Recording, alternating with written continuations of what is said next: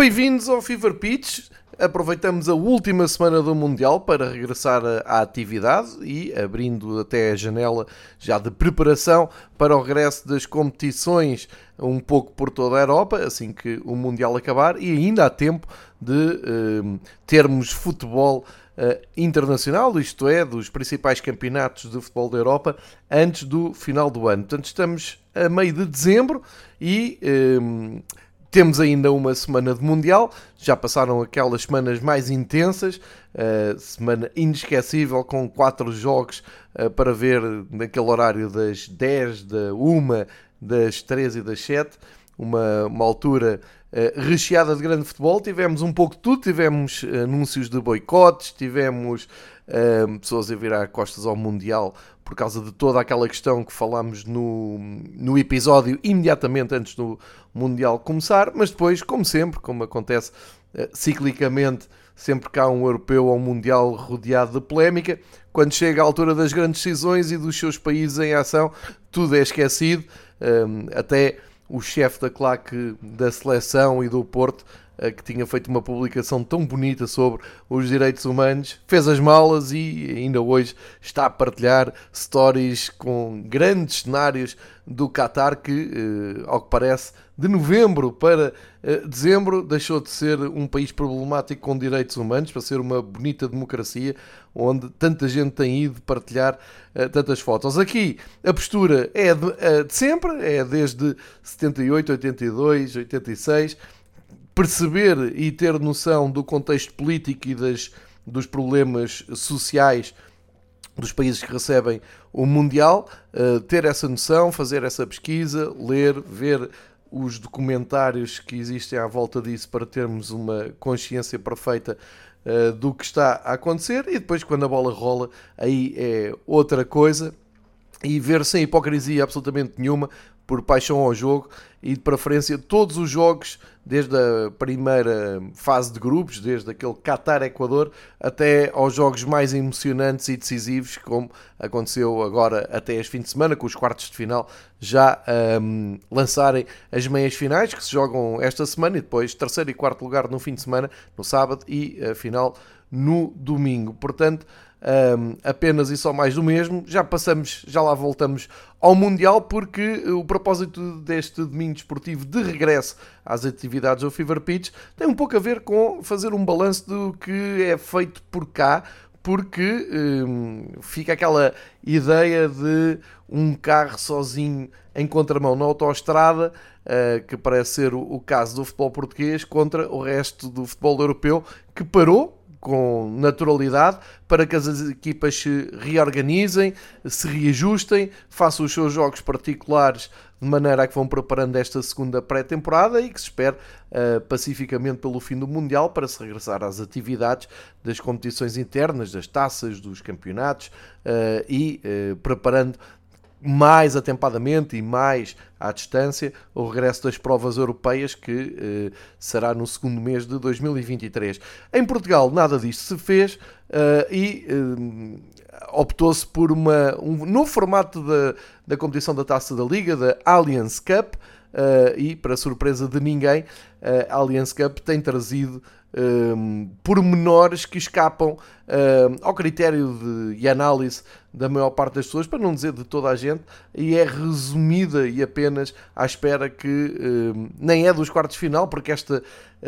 esta nova versão tem uma série de grupos que depois eh, apura equipas para os quartos final e daí é que sairá a famosa Final Four da Taça da Liga. Eu tenho muitas dúvidas que alguém que esteja a ouvir eh, o episódio do Fever Pitch tenha acompanhado todos os jogos da Taça da Liga e que saiba ao certo em que ponto é que estão todos os grupos da Taça da Liga, porque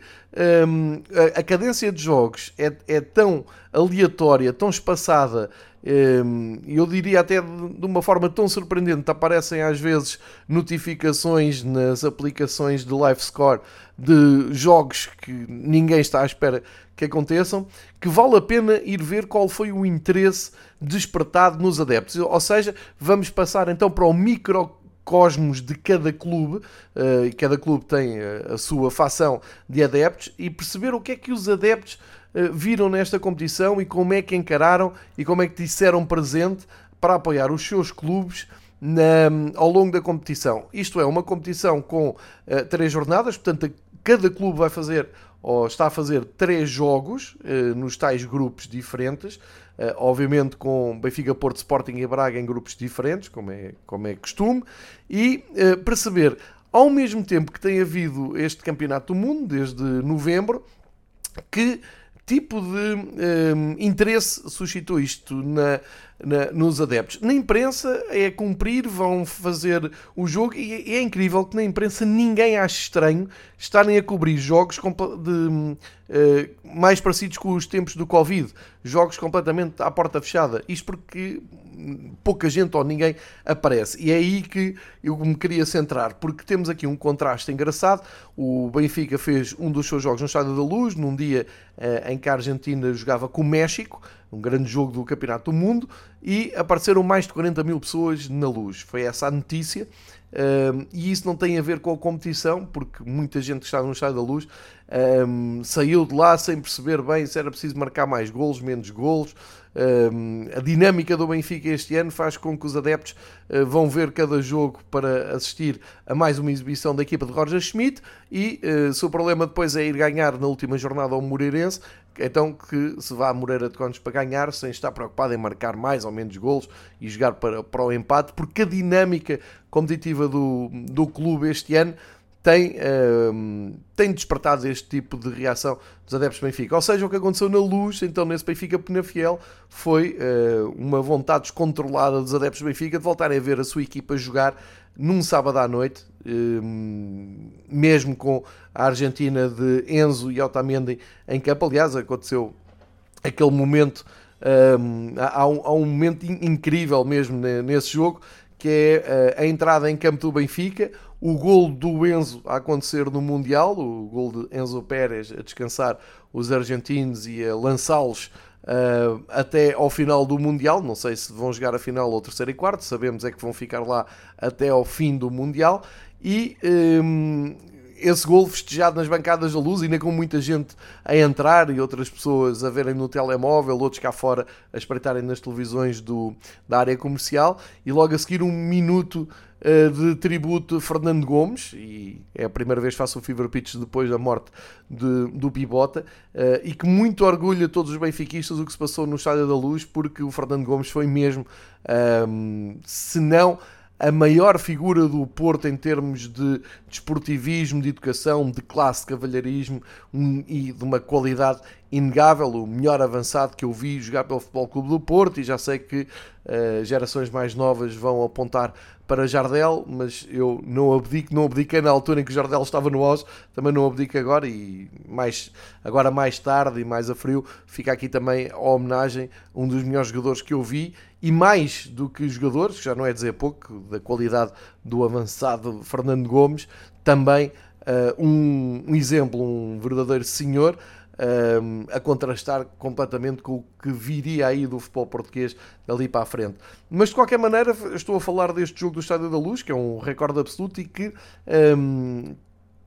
costumamos usar aquela expressão a exceção faz a regra e realmente foi essa a exceção porque eu queria partilhar com vocês já que na semana passada uh, estamos a gravar isto a 12 de dezembro na, na última semana houve alguns jogos aliás uh, tem havido jogos ainda ontem houve jogos do, da Taça da Liga uh, e convinha percebermos, fazermos aqui um balanço. Eu vou arranjar aqui dois exemplos completamente diferentes para perceberem do que é que estamos a falar. Mas antes, vou uh, chamar um, à conversa, chamar à conversa uma entrevista que aconteceu também na semana. Uma entrevista, não, desculpem, um artigo de opinião publicado no Record. Uh, por a diretora executiva da Liga, Helena Pires, a explicar-nos que a taça da Liga, a Allianz Cup, é um modelo de sucesso, é um exemplo, é uma prova abraçada pelos clubes e pelos adeptos uh, e um exemplo de como preencher um calendário. Um, pronto, isto é a realidade paralela que já sabemos, a bolha em que vive a, a Liga Portugal. Eu queria deixar aqui no ar a discussão de que uh, será que Espanha, Itália, França, Alemanha. Um, Inglaterra estão todos enganados em estarem parados e deixar os clubes irem fazendo a sua preparação, irem marcando os seus jogos particulares, irem impondo o seu ritmo. Serão todos Uh, todas essas ligas, essas federações estão todas a ver mal a coisa e Portugal uh, tem uma liga visionária que põe em curso uma prova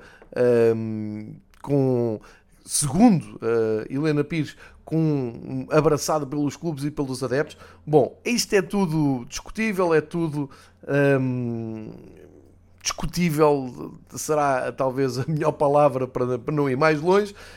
mas queria deixar aqui um contraste. Primeiro, o, o espaço mediático dedicado à Allianz Cup nas televisões é muito curto, é mesmo muito curto. Talvez quando joga Benfica, Porto e Sporting uh, apareçam. No caso do Porto, com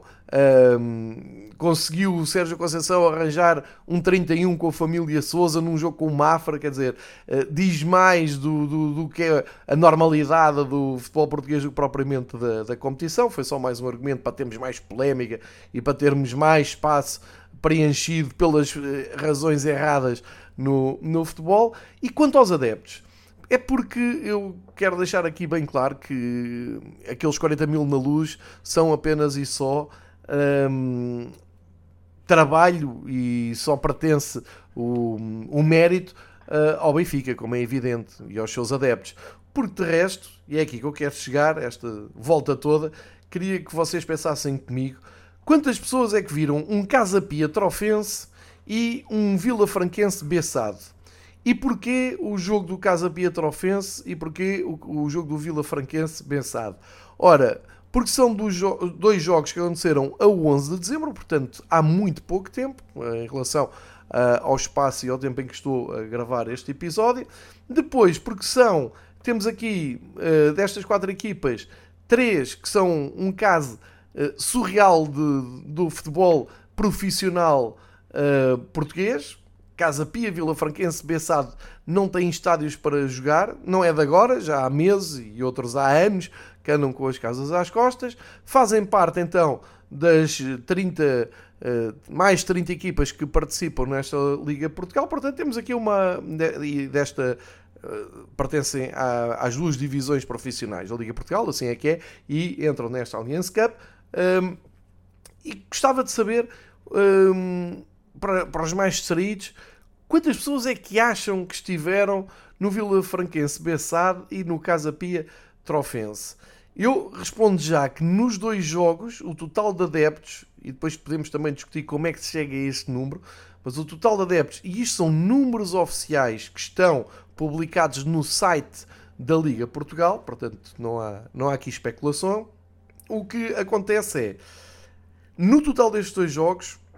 eu desconfio que eh, este episódio terá mais pessoas a ouvir do que estes jogos tiveram pessoas no estádio. Isto já é dizer bastante, mas se eu vos der os números diretos, é chocante. Muito bem, no Casa Pia Trofense tiveram 185 pessoas. 185 pessoas. Se isto não, não serve para parar e, e, pensar se vale a pena acender as luzes, abrir a água, uh, cuidar da relva, para 187 pessoas assistirem a um jogo. Então dou-vos outro número do Vila Franquense Bessado, também a 11 de dezembro. 27 pessoas. 27 pessoas. A, a, a, minha dúvida é onde é que foram buscar estas 27 pessoas? Serão efetivamente pessoas que compraram um bilhete e passaram no torniquete e esse número é devolvido uh, para uh, ser assegurado como número oficial? Um, ou são 27 pessoas tiradas do staff e do, do pessoal que trabalha em dia de jogo. Fica aqui a dúvida, quero acreditar que são 27 pessoas que pagaram para entrar para ver um Vila Franquense beçado. Ora, um, poder-me poder dizer está, está bem, foste buscar o, o número mais baixo, pois fui, uh, mas já tinha feito aqui um levantamento há uns tempos a explicar que uma dezena de jogos da Allianz Cup, portanto na, na, primeira jornada, não chegou a ter mil pessoas no estádio. Estamos a falar na casa das centenas de pessoas para ver dois clubes profissionais de futebol português a jogarem uma competição que eh, o único sinal que dá aos adeptos que ninguém quer saber daquilo. Agora, podem adornar isto como quiserem, podem-me explicar que isto é importantíssimo. Eu acho que se isto não serve para refletir, e mais grave é que não há nenhuma televisão, nenhum jornal, não há ninguém com voz no, no mercado, ou haverá, mas não chega uh, se calhar ao grande público, que explica às pessoas estas equipas estão a jogar para nada, para nada. Isto são, são jogos à porta fechada. 27 pessoas a ver um jogo de, organizado por uma liga profissional. Acho que é tempo, se calhar, para parar e pensar e deixar de estar numa bolha e adornar uma coisa que uh, é muito, muito embaraçoso. Uh, e portanto, não se atrevam a agarrar no Benfica Penafiel para uh, dar como grande sucesso da Allianz Cup, porque a vida. O 80% dos jogos que acontecem na Allianz Cup, e estou se calhar a mandar uma porcentagem por baixo, é jogada para menos de mil pessoas, às vezes para menos de 100 pessoas, no caso do, do Vila Franquense Pensado, para menos de 30 pessoas. E isto é a realidade, não estou a inventar nada, está a acontecer um, e ninguém parece minimamente preocupado. Fica para reflexão e fica como contraste de um Mundial que tem sido uh, empolgante, tem sido bem jogado. Vimos uma primeira fase e agora entramos já um, nesta espécie de rescaldo de Mundial, que obviamente vai parar à Seleção Nacional, mas só para dar aqui uma pincelada um, de, e, e, desconstruir aqui algumas ideias de pessoas que se atiram ao Mundial e ao fim de três dias dizem, dizem, partilham aquela opinião de ah, o Mundial está a ser uma grande seca, pá, os jogos são muito aborrecidos. Eu ouço isto desde 1986, mais em 1990, quando a seguir aos jogos, ou no dia a seguir aos jogos, as pessoas se encontravam e comentavam. É muito chato o Mundial. Até dá a ideia que os campeonatos mundiais os campeonatos da Europa na fase grupos são, um, têm 3 e 4 jogos por dia com uh, goleadas e resultados de jogos com 8 golos e com emoção até ao fim o que nós nos lembramos dos mundiais é depois na fase eliminar, é aquele jogo do underdog que resiste, é aquele jogo resolvido em penaltis, é o drama das grandes equipas que vão caindo. Isto é, é um mundial, mas para chegar aí tem que chegar à fase de grupos. E na fase de grupos há sempre sinais importantes a aparecerem. Este ano, com a questão das 5 substituições, e uh, com os confrontos intercontinentais que vimos, uh, conseguimos perceber que houve um salto qualitativo de muitas seleções que geralmente eh, aparecem uh, por, por via uh, da, da, vaga que têm continentalmente, mas depois uh, acabam por fraquejar no Mundial. Até a Costa Rica que conseguiu ganhar ao Japão, o Japão que toda a gente considerou uma das surpresas do Mundial e, portanto, Hum, acho que houve muita matéria, muito sumo para reflexões daqui para a frente e para perceber que se trabalha bem nas outras federações ou nas outras confederações, sem ser na UEFA e na América do Sul. E prova disso mesmo é que este ano temos uma equipa de África nas meias finais, é a primeira vez que acontece. Marrocos, com muito mérito, a construir o seu trabalho. Tivemos a Arábia Saudita a um, surpreender o mundo ao ganhar uh, à equipa da, da Argentina logo de, de, entrada. Tivemos a Austrália a passar à segunda fase, a fazer um jogo um, ehm, bem divertido com a Argentina no primeiro mata-mata. Um, ehm, tivemos o Brasil mais uma vez a cair para uma equipa uh, europeia, já tinha acontecido também uh, no último Mundial com, com a Bélgica. Um, ehm, tivemos a Bélgica a despedir-se prematuramente e eu diria até uh, dramaticamente da sua geração de ouro. Tivemos a Espanha, um, que prometeu muito com aquela goleada de início, mas depois um, foi uma grande desilusão, um futebol sem balizas, com muitos passos e sem uh, objetividade. Uh, enfim, tivemos um clássico Argentina-Holanda cheio de emoção, tivemos um França-Inglaterra fabuloso, inesquecível, muito rico e, e um grande jogo de futebol. Uh, acho que tem sido um enorme Mundial dentro de campo tem sido talvez uh, um pouco assombrado pelas arbitragens, mas isso também é um clássico dos mundiais e toda a gente tem que perceber que há uma cota para preencher uh, de árbitros por continente e, portanto, alguns uh, chegam a este nível e parecem não ter tanto jeito para uh, acompanhar jogos destes, mas nós também já tivemos más arbitragens com árbitros europeus. Mas fica aqui um, uma dúvida no critério de nomeações se não podia ser mais cuidado, mas eu acho que isso acontece sempre nos campeonatos do, do mundo, tenho sempre essa ideia. Mas futebolisticamente falando, temos tido uma, uma competição uh, incrível, uma competição que tem passado ao lado de, da maior parte dos portugueses, uh, porque, como sempre, a competição como o Mundial é tratada como uh, um grande palco do Cristiano Ronaldo, uh, com tudo o que isso de bom e de mal traz, e este ano com um, o drama uh, da, daquele fantasma, podia ser a mascote do, do Mundial, podia ser o fantasma que assombra o final da carreira do, do Cristiano, mas Uh, em termos futebolísticos, insisto nisso, e principalmente na primeira fase tivemos grandes jogos, tivemos um nível competitivo muito interessante uh, e muitas vezes quando se fala em grandes jogos e uma fase de grupos uh, interessante, não estou a falar de espetacularidade e de jogos memoráveis por grandes golos. Não. Também tivemos grandes golos, também tivemos jogos com emoção, o Gana-Coreia do Sul, por exemplo, é um jogo que fica. Uh, tivemos surpresas, tivemos resistências, tivemos desilusões e isso é que faz o Campeonato do Mundo e por isso é que aqui gosto de ver do princípio ao fim todos os jogos, com, aquele, uh, com aquela emoção extra da última jornada, com dois jogos ao mesmo tempo, andar uh, com uma atenção redobrada, e, e acho que é sempre uh, compensador, e, e, acho que justificou parar tudo, não estar a, a gravar podcast, não estar a perder muito tempo com mais nada e apenas concentrado naquilo que acontecia no futebol para se perceber e para se apanhar um pouco de tudo. Uma coisa que não acontece por aqui porque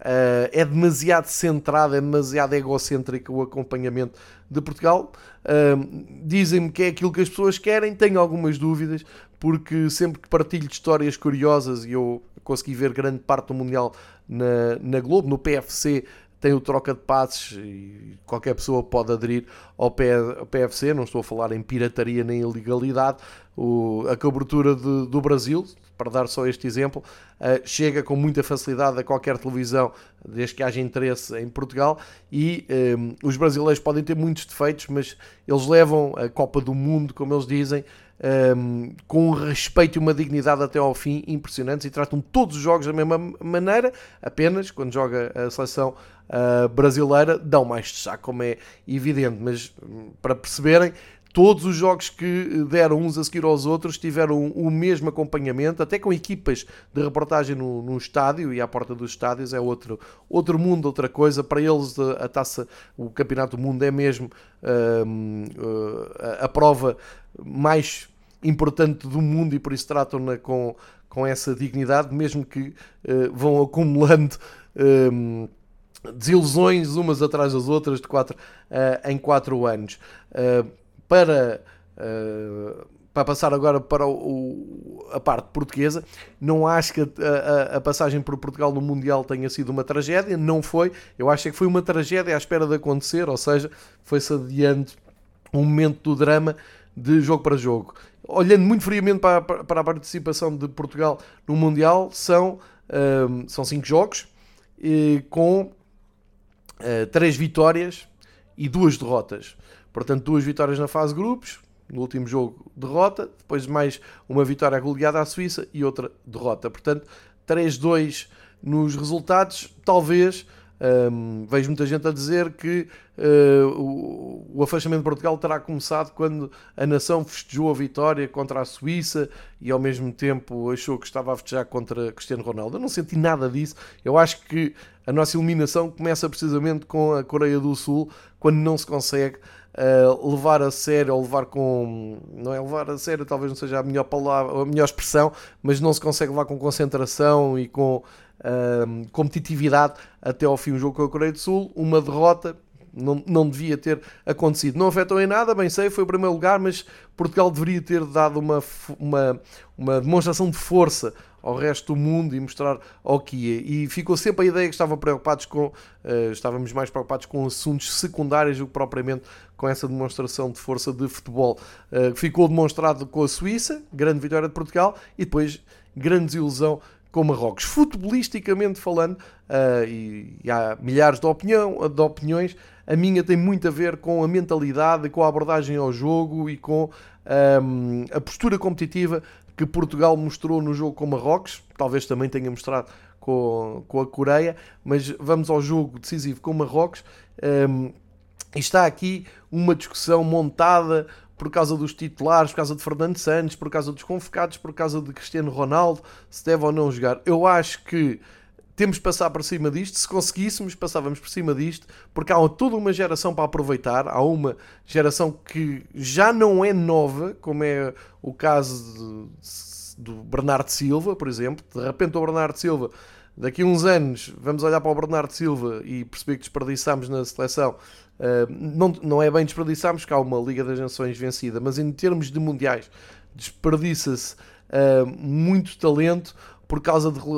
de, de, razões quase políticas dentro da seleção. Acho que uh, este Mundial poderia ser perfeitamente um fim de ciclo para o engenheiro Fernando Santos, para Cristiano Ronaldo. Era a melhor coisa que poderia acontecer à Federação Portuguesa de Futebol, era perceber que tem que fechar a porta rapidamente a um ciclo e, se calhar, olhar para fora também da sua bolha, um pouco à semelhança das críticas face à Liga Portugal, uh, há mais mundo além da Federação Portuguesa de Futebol e uh, se calhar tem que ir buscar identidade, inspiração e exemplo a algum lado. E esse algum lado não pode ser um jogador, um treinador ou uma geração. Eu acho que há em Portugal dois, ou existem em Portugal, dois exemplos que deveriam uh, serem transportados para para hum, a seleção. E a minha teoria é muito simples. Este ano temos o Benfica como líder no campeonato e, uh, mais do que isso, um Benfica afirmativo na Europa. Um Benfica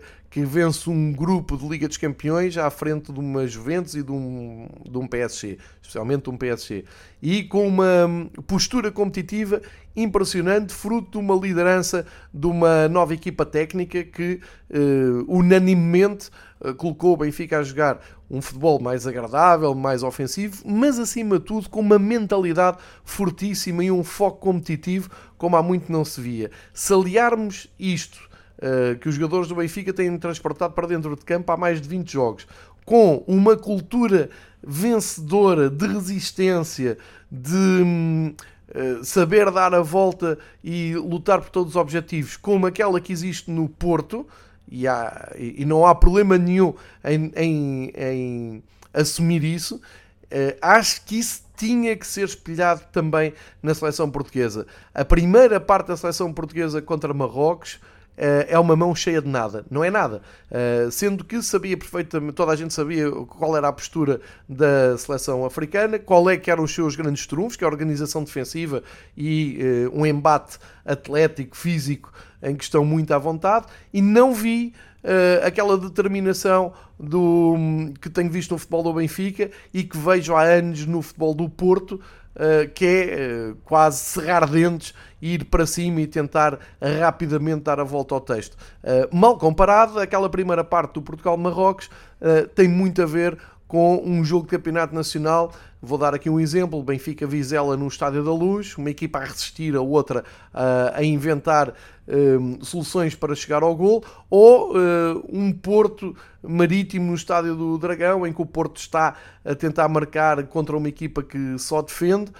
e, e essas equipas e, e, não estou a deixar o Sporting fora disto por nenhum motivo pessoal, é só porque o Sporting tem um título para mostrar nos últimos anos. Benfica e Porto têm dividido nas últimas décadas essa hegemonia, mas quiserem também o Sporting de Ruben Amorim, que um, desde que uh, o Ruben chegou ao Sporting conseguiu vários, uh, o título nacional e outras conquistas e um futebol que rompeu com o seu passado recente. Ou seja, este, esta mentalidade, pelo menos estes três clubes portugueses, e a ambição de um Braga também, isto teria que de alguma forma ser espelhado na seleção e não a seleção ficar refém da inspiração de um jogador ou da inspiração dos outros jogadores quando o, o, o jogador que foi modelo até hoje fica no banco. Eu acho que não é por aí, de maneira nenhuma. Eh, é preciso virar uma página, é preciso falar com Fernando Santos, agradecer-lhe, é preciso falar com Cristiano Ronaldo e agradecer-lhe, é preciso abrir a porta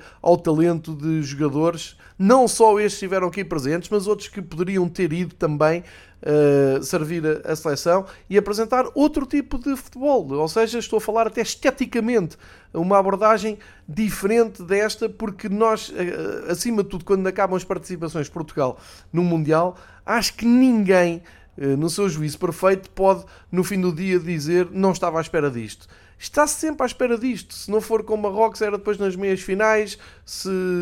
se a coisa corresse mal com a Suíça, teria sido na Suíça. Se passássemos a fase de grupos, tinha sido aí. Ou seja, ninguém sente genuinamente aquilo que os brasileiros sentem, que eh, estão a jogar para serem campeões do mundo. Portugal está a jogar para adiar uma, um seu fado dramático numa, num Mundial. E acho que neste momento há jogadores e há muitos treinadores capazes. Não vos vou dar nenhum nome de treinador, porque não tenho, sinceramente, não é, não é um assunto que me preocupa ao ponto de refletir e achar que o treinador A ou B era o certo para, para este projeto, mas eh, é indesmentível, quer dizer, basta olhar para o resto do mundo, os treinadores portugueses vinham em qualquer lado, do Brasil à Premier League, ehm, um pouco por todo lado, de certeza que há de haver algum treinador que encaixe no perfil da seleção, de certeza que a Federação tem esse interesse e mais do que ehm, fazer essa essa mudança de página, fazer esta uh, revolução ou mini-revolução, é perceber que o tempo corre a favor de Portugal. Basta olhar para a fase de grupos uh, do, do europeu, que vem já aí. Uh, Portugal tem esse desafio de qualificar a sua seleção para o europeu da Alemanha, que daqui a dois anos, e tem um grupo extremamente acessível. É, é muito difícil Portugal não se qualificar no primeiro lugar se levar os jogos a sério. E é uma ótima campanha para entrar um novo treinador, alargar o número de convocados, arriscar mais no 11 de Portugal, ser mais ambicioso, mais objetivo, mais atacante e transportar a tal mentalidade hum, de, de resistência, de vencer, de ambição que se vê nos grandes clubes de Portugal e que costumam marcar a diferença na, no, nesses clubes portugueses quando uh, se defrontam com uh, equipas de orçamentos superiores na, nas provas europeias e conseguem ganhar. É esse o exemplo, não pode ser só um, um ou outro jogador, um ou outro treinador. Uh, acho que este é o grande desafio de Portugal é, e acredito que isto poderia uh, resultar. Um, e, e, perceber que no Europeu da Alemanha Portugal pode chegar com uma das melhores gerações de sempre, mas nunca se pode ter tudo. Nós não podemos estar a adiar só porque tivemos um jogador que é estratosférico, completamente à parte da história do futebol português, como é uh, uh, o caso do Cristiano Ronaldo, é admitir que o Cristiano Ronaldo foi a 5 mundiais e não conseguiu ganhar nenhum mundial, nem, nem sequer teve perto de ganhar um, um mundial. Portanto, vamos virar a página. Fernando Santos fez milagres com a seleção em, em, em, em 16, foi campeão europeu, ganhou uma Liga das Nações, mas nunca percebeu quando é que era a altura de uh, mudar. Portugal, nos últimos três mundiais, foi eliminado por Uruguai, Bélgica e agora Marrocos. Começou os três jogos a perder e nunca conseguiu dar a volta, nunca esteve perto sequer de estender a decisão para prolongamentos ou penaltis. É isto que estamos a falar. E isto tem que mudar esta mentalidade competitiva, mais do que estarmos a discutir a presença de A ou B. Um, e acho que é importante perceber e saber encerrar ciclos. Isso é que é muito difícil, mas há essa grande oportunidade mesmo para uh, limpar uma nuvem negra que está sobre a seleção portuguesa. E finalmente, para terminar esta reflexão sobre a equipa portuguesa, uh, era, é essencial a Federação perceber que os adeptos de futebol em Portugal estão de costas viradas para, para a seleção. Eu não digo todos, de certeza que há, há, há, pessoal que está a ouvir o podcast e está a pensar: não, eu não, eu estou sempre com a seleção, eu vou ver os jogos da seleção, eu torço pela seleção. Não, não é isso que eu estou a dizer, eu estou a dizer é a minha sensibilidade diz-me que os adeptos que vibram, que se chateiam, que, que hum, acompanham o dia a dia dos seus clubes, adeptos do Benfica, do Porto, do Sporting, do Braga, o do Vitória, uh, os adeptos que uh, fazem da sua vida um, preenchem a sua vida com grande parte da dedicação aos seus clubes, não estão envolvidos com a seleção. Poderão estar nos jogos decisivos, mas no, no dia a dia, ou seja, no, no trajeto da seleção, não há uma identidade do adepto real de futebol em Portugal, aquele que foi ao estádio, aquele que acompanha a sua equipa pelo país fora, pelo estrangeiro, não é o adepto que, de, que se dedica à seleção. Há uma indiferença em relação à seleção, porque as pessoas não se, não se revêem, não, não se conseguem rever. E isto é o preço a pagar por a seleção ter uh, percebido que não conseguia encher estádios com o adepto, eu vou dizer, um, normal do futebol português e ter-se virado para o continente e ter uh, pescado o olho às pessoas que não ligam a futebol, mas que gostam do Cristiano Ronaldo e que gostam da, um, da emoção do Mundial e de estarem 5 ou 6 jogos de 4 em 4 anos a torcer por uh, uma equipa de futebol, neste caso é o seu país, e uh, apostaram as, as, fichas todas aí. Eu não estou a dizer que é errado. aliás, é um grande trabalho da, da Federação. com, com, com essa facilidade dos bilhetes eh, e do continente, encher estádios. Não é isso. Eu estou a dizer é que depois, a longo prazo, eh, a nação futebolística, ou seja, a massa adepta que realmente que gosta de futebol em Portugal, vai se distanciando muito da seleção. E é importante recuperar uh, esses adeptos, é importante que esses adeptos gostem da, da seleção e que uh, se acabe com uma imagem que está bem presente de que, bem, se não conseguimos convencê-los pelo futebol ou pelas ideias do Fernando Santos ou pelo, pelas convocatórias ou pelo futebol que Portugal joga, então convidamos uh, e pagamos viagens e convocamos uh, pessoal das claques que esteja um, ehm, com a disposição de receber essas viagens, receber esses bilhetes uh, a troco de irem apoiar a seleção. Isso não resolve nada, isso só piora a coisa. Uh, quase toda a gente que uh, gasta do seu dinheiro para apoiar e acompanhar os seus clubes por Portugal e estrangeiro, um pouco por todo o lado, olha para isso e diz: Nós não somos pares, percebemos o que é que, passa, o que, é que se passa ali. Um, e portanto não, não queremos ter muito a ver com isto. É este o grande desafio de Portugal, é isto que eu acho que a Federação também tem que ouvir, uh, que é os adeptos, e, e, geralmente no Fever Pitch é disso que se fala, é da visão, da postura, dos sentimentos dos adeptos, menos da política, menos dos interesses comerciais, que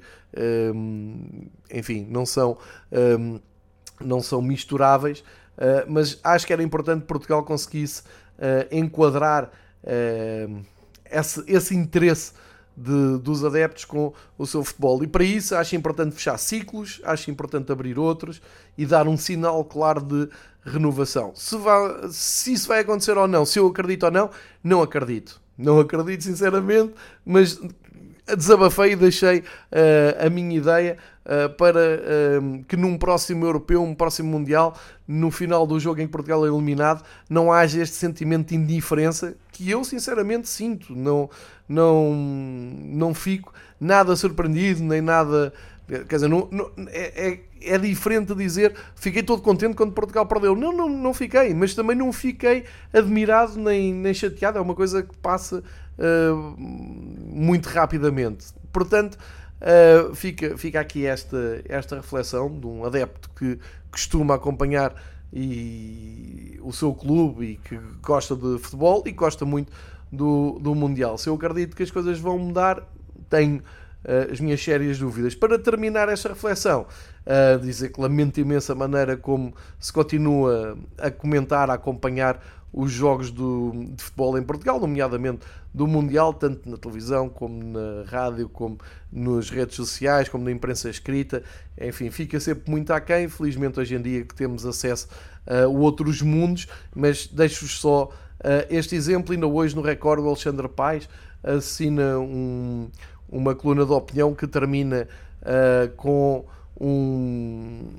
uma, uma condenação aos festejos dos jogadores da Argentina uh, quando venceram nos penaltis a Holanda e correram várias fotografias, várias imagens de os adeptos, os adeptos, os jogadores, os jogadores já transformados em adeptos, sim, na Argentina isso é possível. Quando viram que ganharam o desempate por grandes penalidades, a virarem-se para os holandeses, um, fazendo gozo, fazendo troça, o que vocês quiserem. Uh, não se pode escrever barbaridades como uh, vou passar a torcer pela Croácia porque foi vergonhosa uh, a reação dos, dos, jogadores argentinos, são mal educados, não têm. não têm estatura desportiva, não. Os argentinos são um grande exemplo da paixão pelo futebol, são aquilo representam tudo o que está bem no futebol, tanto os adeptos como os jogadores argentinos, têm uma paixão, se calhar única, pela, pela sua seleção. e o que aconteceu vem muito de trás. Há um vídeo que explica isso. Aliás, já já se tinha visto uh, na noite do, do Argentina-Holanda vários vídeos a explicarem isso. Os jogadores holandeses não se portaram bem durante o jogo, não se portaram bem durante as grandes penalidades, estiveram sempre a picar, sempre, sempre, sempre uh, em picância total com a Argentina. Caiu para o lado argentino, tiveram que levar com os festejos e com a vingança, e o Messi não iria perder a cabeça uh, por, uh, por um assunto menor, por isso é que foi crescer para o Vangal e para o Davids e para os jogadores uh, holandeses, porque aquilo foi mesmo a antiga, foi mesmo uma batalha. E os holandeses perderam, acabaram por ficar mal, mas não são vítimas e não é preciso aqui, longe de Portugal, de um, de um país que não tem cultura futebolística absolutamente nenhuma, estar a condenar os argentinos. É ridículo e por isso partilhei nas minhas redes o texto, é, ou esta passagem do texto do Alexandre Paes, com um vídeo que circula, que era muito fácil de consultar e que se percebe o que é que os jogadores holandeses andaram a fazer aos argentinos durante o desempate de penaltis. E se calhar esta é uma forma simbólica de acabar, porque se calhar esta é a imagem mais simbólica que temos em Portugal e de como se vive o futebol. Só se vê o que se interessa, fica-se pelas meias tintas, não se aprofunda nada, não se vê nada, perde-se tempo com redes sociais da família Aveiro, perde-se tempo a comentar o que é que a namorada do Cristiano Ronaldo publica, e isto é um autêntico circo que uh, na seleção é continuidade daquilo que é no Campeonato Nacional e na Taça de Portugal, quando uh, há polémica e quando não há, inventa-se, e porque Portugal, pelos vistos, tornou-se um país de circo de futebol e vende-se ao mundo como um grande país de futebol, que não é, porque se fosse, estávamos todos alinhados a pensar na tal revolução na, e renovação da seleção nacional, que, uh, temo eu, nunca irá acontecer. De qualquer maneira, felizmente, para quem gosta de futebol, sobram ainda quatro jogos, dois já esta semana com as meias finais do Mundial, depois a grande final no domingo e depois voltamos à nossa realidade uh, de campeonato nacional, de, de, taça da liga também com um jogo decisivo ou com uma jornada decisiva, seja lá o que isso for, mas acima de tudo com o Boxing Day que está aí a chegar com jogos ingleses e o regresso de, dos grandes campeonatos europeus, ao mesmo tempo que abre a janela de transferências de janeiro este ano com interesse redobrado após o final. O Fever Pitch está de volta para a semana. Voltamos com o uh, domingo desportivo e novas emoções do futebol. Boa semana, continuem a ver futebol e não se esqueçam, no uh, Vila Franquense Bessat estiveram 27 pessoas a ouvir o Fever Pitch, costumam ser bem mais. E por isso, bem-ajam e muito obrigado por seguirem o Fever Pitch. Grande abraço a todos.